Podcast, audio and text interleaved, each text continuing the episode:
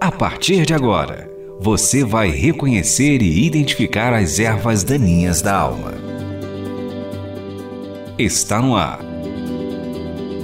Pecados e Pecadinhos. Com Russell Shedd.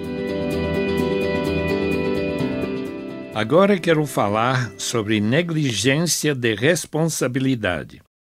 Há uma esfera na vida em que todos governam. Não estou falando de crianças. O homem exerce sua vontade em algumas atividades nessa esfera. Desde o monitor na escola até o ministro do Estado, há graduações de autoridade que não deixam ninguém sem seu lugar. As áreas sobre as quais Deus nos dá responsabilidade são aquelas sobre as quais teremos de prestar contas. Negligência é o pecado que todos cometem ao deixar de cuidar de suas responsabilidades.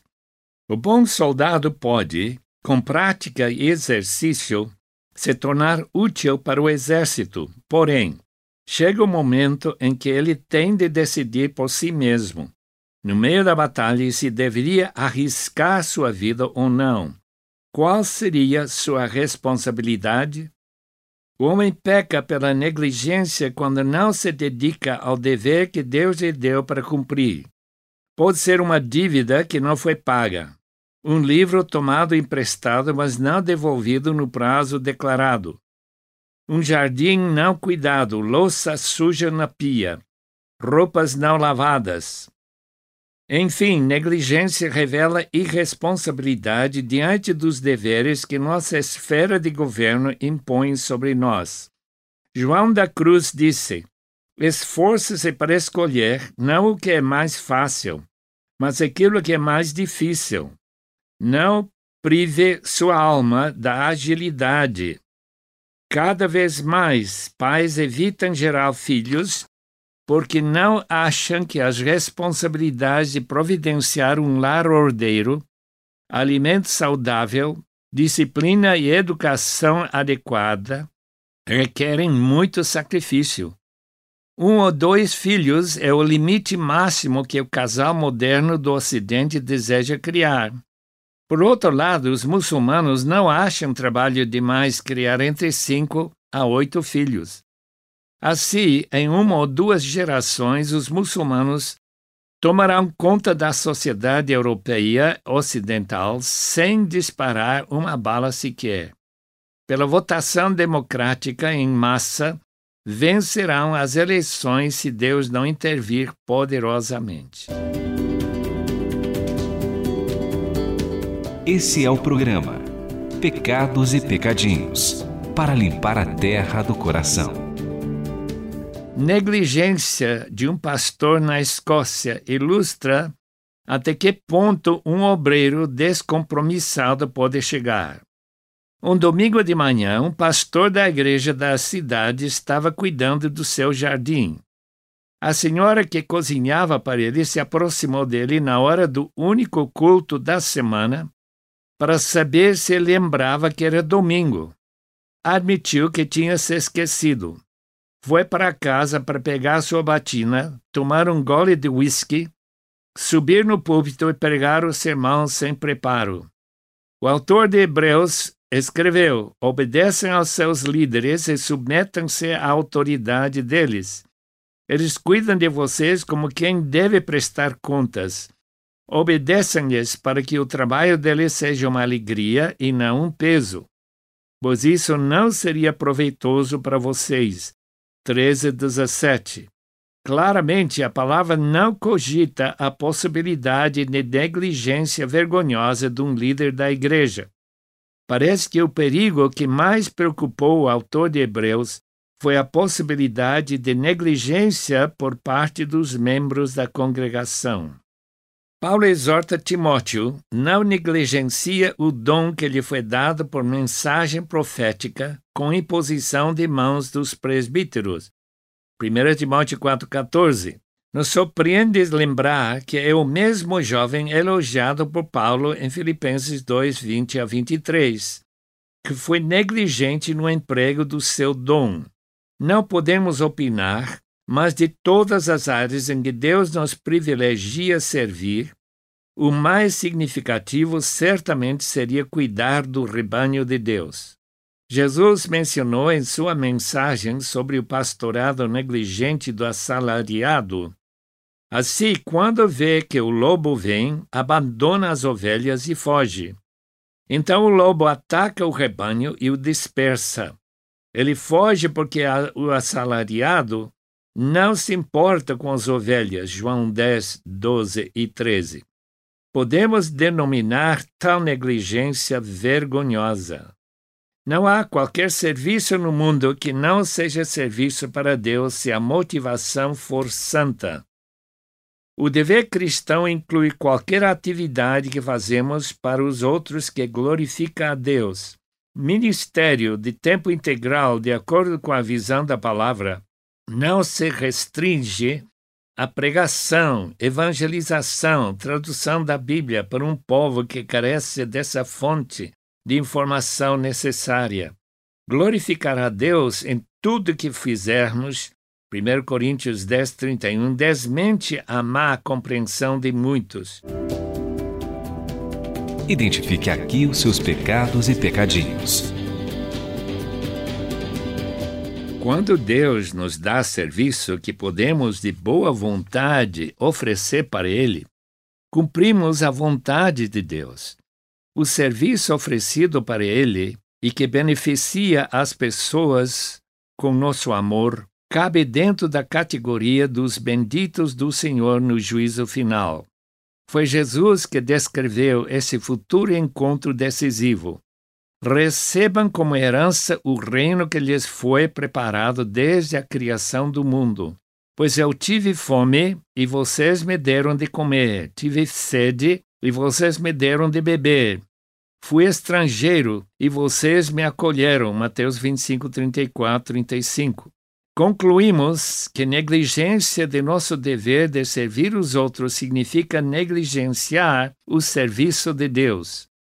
Mas se servimos com a motivação certa, cumprimos nosso dever.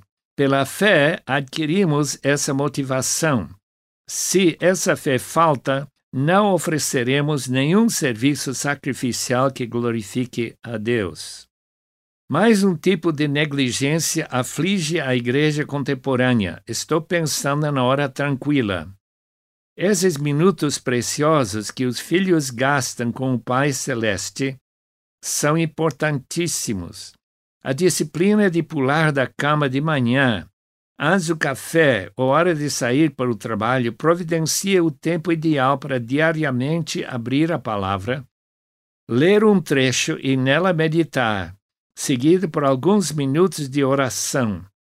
Tudo isso fortalece o relacionamento com Deus, tranquiliza o espírito, apaga o estresse e prepara o servo para enfrentar os problemas e desafios do dia na companhia de Deus. Qual seria a porcentagem dos santos que consagram esta disciplina na rotina da vida diária? Temo que são poucos que reconhecem que esses minutos com Deus valem mais do que chegar no serviço na hora marcada.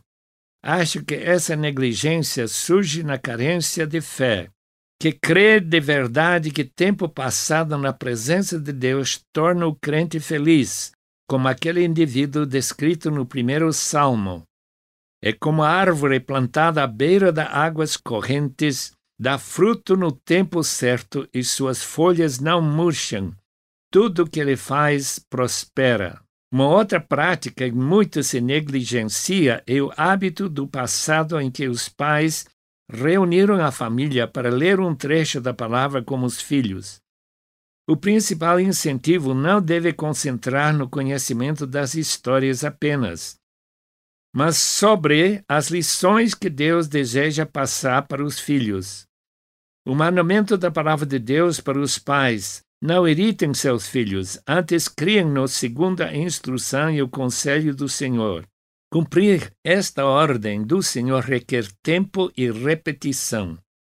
Os pais deveriam criar o hábito de todos os dias marcar uma hora regular em que a leitura e comentários acompanhados de oração possam marcar as vidas das crianças. Quando crescem até a idade em que poderiam tomar responsabilidade pelo seu próprio relacionamento com Deus, os jovens deveriam ser responsáveis, lendo e meditando diariamente sobre as Escrituras. Você está ouvindo Russell Shedd falando sobre os pecados e pecadinhos.